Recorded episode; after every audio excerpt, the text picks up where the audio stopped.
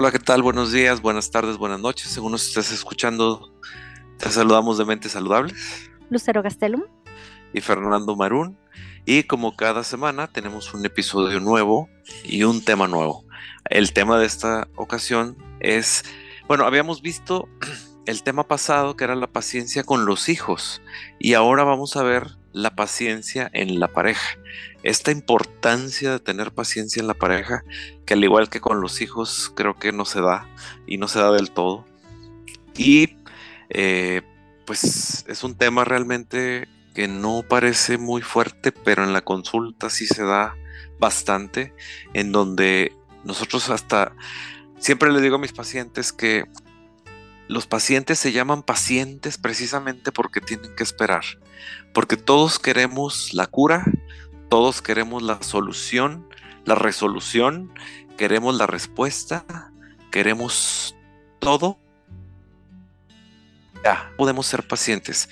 Si tomamos en cuenta que el concepto de paciencia sería esperar con calma algo, con tranquilidad, entonces en la pareja muchas veces, en la mayoría y en algunas quisiera decir que siempre, no existe esta tranquilidad para esperar, y menos cuando se va dando la profundidad a través del tiempo en una relación de pareja.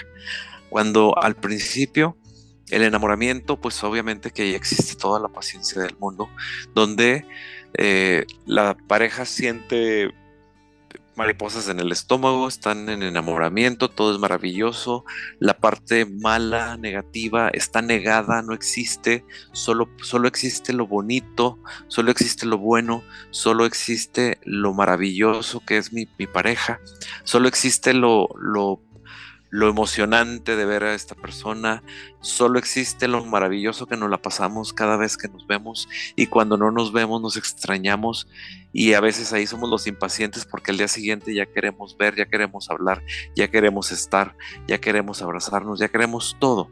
Y entonces la paciencia se puede dar en un principio totalmente porque podemos soportar, aguantar muchísimas cosas de nuestra pareja en esta etapa pero resulta que cuando ya llega a más profundidad esta relación en cuestiones de tiempo y en cuestiones principalmente, y lo voy a subrayar, en cuestiones de compromiso, por eso muchas parejas dicen, bueno, en el momento que nos casamos todo se destruyó o cambió.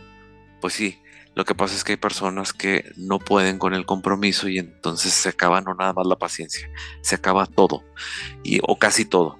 Y entonces las personas cambiamos y gracias a la inmadurez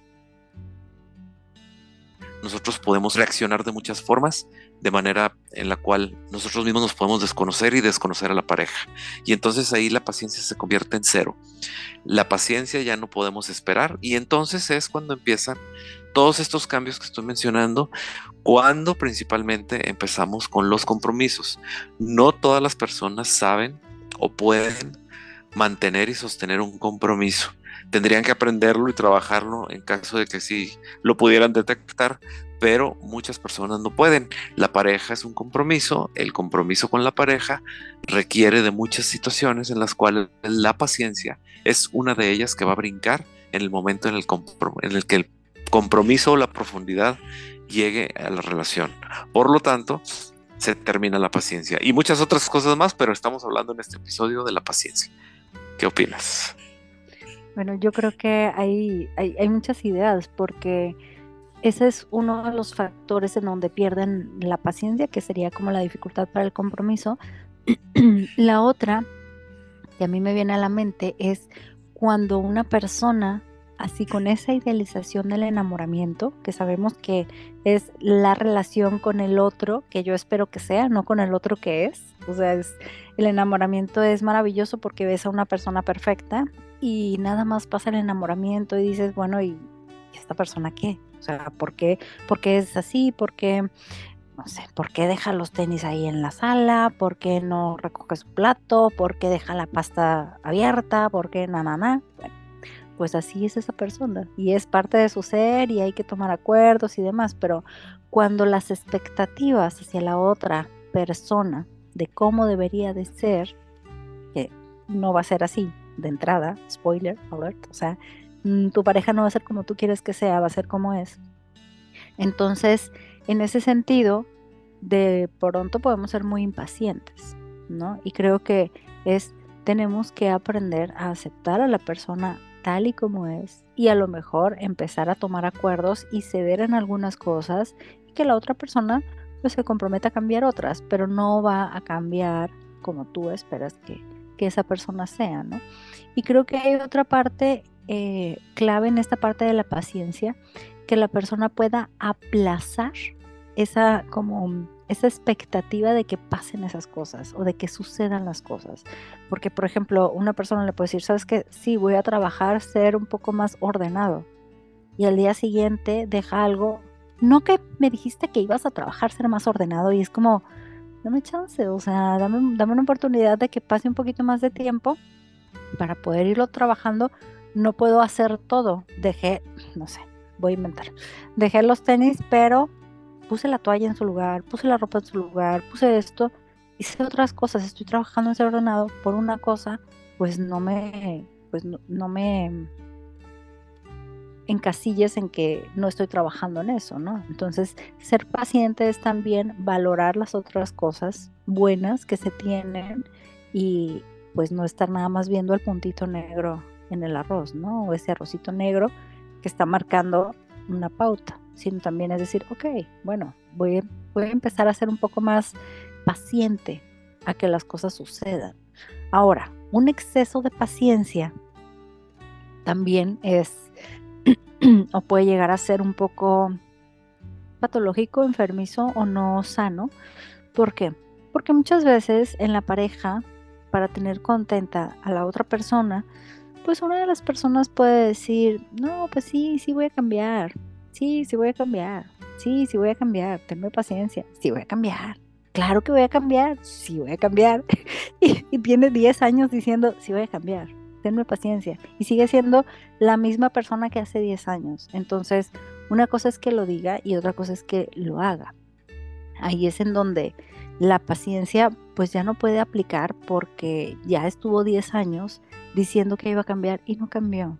Entonces es entendible que hayas perdido la paciencia, pero más bien aquí la pregunta es, pues, ¿qué acciones necesitas tomar diferentes al pasado con respecto a ese tema? Porque, pues, si él no ha cambiado o si ella no ha cambiado, ¿qué es lo que tú vas a hacer, no? Y digo, hay diferentes situaciones y diferentes temas que, que pueden ser desde los más leves hasta los más fuertes, ¿no? Y en eso estaba pensando que ahorita decías de la paciencia de alguien que está cambiando para recoger la toalla del piso, para, para cerrar la pasta de dientes, estos detallitos cotidianos donde se viven en pareja, pero la paciencia también hay que, hay que ver dónde realmente estamos siendo pacientes, donde no se puede. Hay personas que están esperando de su pareja pacientemente que deje de tomar alcohol cuando realmente la pareja podríamos hasta definirla como una persona alcohólica. Estamos viendo ejemplos donde una persona puede estar esperando que su pareja deje a su amante, que tiene 15 años con él o con ella, y, está esperando que él o, la deje y se defina por un lado o por el otro y ya tiene 15 años o hasta hijos tiene con la otra pareja. Y estas, estas situaciones enfermizas, enfermas, patológicas, en donde la paciencia se acaba, pero ni siquiera debió de haber empezado la paciencia. Es donde las personas logran enfermar de estar esperando algo que no va a existir, que no va a llegar, y que es algo tan arraigado que tienen la ilusión de que esto cambie y obviamente les sale más barato psicológica y emocionalmente cambiar de pensamiento y de decir es que mi pareja no va a cambiar en este tema. Mi pareja tiene una adicción.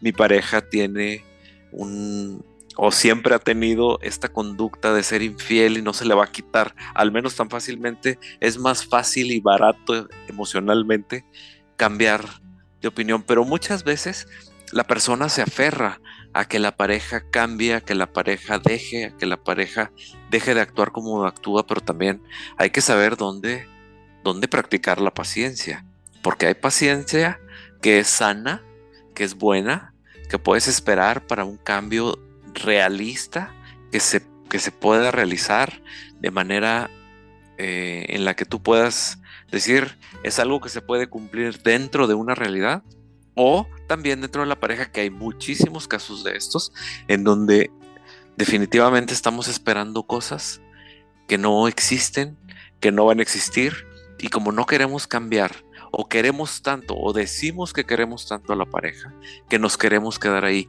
o muchas veces nos conviene quedarnos en esa en esa relación y por lo mismo pues no no nos aferramos a esta idea y entonces de tanto esperar la gente también puede enfermar de tanto esperar una persona puede llegar a deprimirse y deprimirse de manera grave entonces ¿por qué? porque está viviendo una ilusión que nunca va a llegar. Es como si una persona de 30 años siguiera creyendo que existe Santa Claus y lo estuviera esperando cada año. Y obviamente, pues eso no va a suceder y es que se deprima cada año por esto y el cúmulo de depresiones o de desilusiones de cada año te lleva a una baja autoestima, a una depresión, a una ansiedad, a una desilusión, a muchas cosas que tienen que ver con un efecto psicológico. Y todo por estar esperando pacientemente a algo que jamás llegará.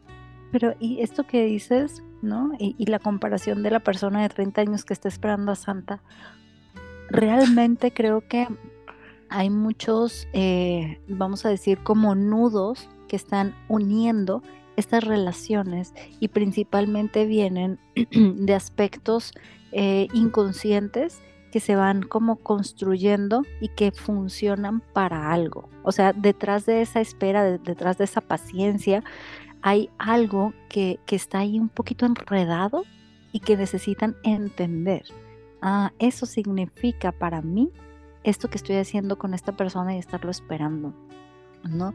A lo mejor muchas veces viene desde la familia de origen, a veces muchas veces viene de una cuestión masoquista o de autocastigo, a veces viene desde una parte de no valoración de sí mismo o de sí misma. Entonces hay diferentes aspectos, a lo mejor viene, digo, se me ocurre de la vivencia de, pues es que mi papá fue alcohólico y entonces mi esposo está con esta situación de alcoholismo y yo tuve la expectativa de chiquita que mi papá dejara el alcohol y entonces ahora con mi esposo, con mi marido, tengo una oportunidad de hacerlo que deje el alcohol. Reparar el daño pasado. Sí, que no es posible, o sea, porque no depende de ti, depende de él y depende de toda la ayuda que él vaya a tener. Y, y aún con la ayuda es muy poco probable que pueda salir si es que él no está consciente, porque por, digamos que muchas personas, por el apoyo a la pareja, dice, está bien, voy a terapia porque tú quieres, está bien, voy a terapia, voy a el grupo de alcohólicos anónimos porque tú quieres, está bien, voy con el psiquiatra porque tú quieres, pero si no está consciente y no hace un trabajo, va a ser muy difícil. Entonces, y hay gente que aún haciéndolo todo, pues también es difícil que pueda, que pueda rehabilitarse en ese sentido. Entonces, yo creo que lo que podemos hacer es, a ver, yo en qué sentido estoy teniendo esta paciencia, qué es lo que estoy esperando y qué hay detrás de esa espera, qué se está ahí como construyendo en esa espera que, no tiene que ver con mi esposo, tiene que ver con mi pasado. Claro, y que toda, toda espera cumple una función. Es como todo síntoma y como todo, toda patología también cumple una función dentro de la psicología de la persona y dentro de la dinámica de la pareja y de la dinámica familiar. Entonces, la espera que desespera también está cumpliendo una función y en, y en donde la persona sí sufre, se está enfermando y se está desesperando, pero también no quiere cambiarlo precisamente porque está cumpliendo una función y esa función equilibra de manera patológica tanto la psique de la persona como la dinámica de la pareja y de la familia. Entonces, hay ejemplos claros donde un hombre le puede decir a su amante, tenme paciencia, me voy a divorciar y me voy a ir contigo cuando me divorcie, me voy a casar contigo. Y muchas mujeres o a veces hombres también están esperando esa, esa promesa que les dijeron y realmente pues generalmente no se cumple, pero está cumpliendo una función de ambos lados. Alguien quiere creer a fuerza, alguien necesita creer en alguien en una circunstancia totalmente difícil y el otro también necesita eh, hacer esperar a los demás, al otro, a la otra, para que entonces cumpla una función dentro de todo esto. Obviamente que si es una función patológica, pues todos van a desesperarse en un punto y la desesperación sería el síntoma de toda una dinámica que traen dentro de una relación de pareja o de toda una dinámica familiar, pero la pareja es la que maneja esta dinámica familiar. Entonces, sí hay muchas situaciones en las que esperar en la pareja hay que revisar muy bien qué estamos esperando, si es algo realista que puede cambiar o si estamos esperando algo que nunca llegará o que muy difícilmente llegará o que nos llevará muchísimos años, muchísimo tiempo, muchísimo desgaste lograrlo, entonces hay que sentarnos para ver si realmente estamos encubriendo una necesidad eh, detrás de todo esto que, tendría que ver con, con la cura de esta dinámica, porque la paciencia se acaba y si se acaba, pues revienta en muchas cuestiones de salud psicológica y finalmente física también. Entonces, ser pacientes en la relación de pareja es muy bueno, siempre y cuando sea realista, pero ser pacientes dentro de la relación de pareja es muy malo, siempre y cuando sea totalmente fuera de la realidad y que estamos esperando cosas que no van a llegar y que solamente cumplen una función de enfermedad. Entonces hay que ser muy cuidadosos y hay que ser muy observadores dentro de nuestro cuerpo nuestro desgaste que estamos obteniendo por la espera de algo de nuestra pareja y eh, sería momento de buscar ayuda cuando realmente sientes que tu espera ya no ya no puedes tolerarla ni psicológica ni físicamente. Esos son los avisos que, que nosotros o las indicaciones que podemos tener de entrada para poder saber que nuestra espera, nuestra paciencia se acabó hace muchos años y que lo único que estamos haciendo es desgastarnos psicológica y físicamente. Bueno, pues sería un tema muy amplio de hablar, pero seguimos con los demás episodios y voy a dar el teléfono para todas las personas que quieran una consulta presencial contigo, conmigo, en nuestros consultorios aquí en Monterrey y su área metropolitana. Es el 81 81 79 82 29 o para todas aquellas personas que quieran una consulta en línea en el resto del país, México o en el mundo, ¿en donde nos pueden localizar? Aparte del teléfono. En, Facebook, en Mentes Saludables o en Instagram, en arroba Mentes Saludables MX. Muy bien, pues muchas gracias, Lucero. Gracias a ti, Fernando. Hasta pronto. nos vemos en la siguiente. Bye.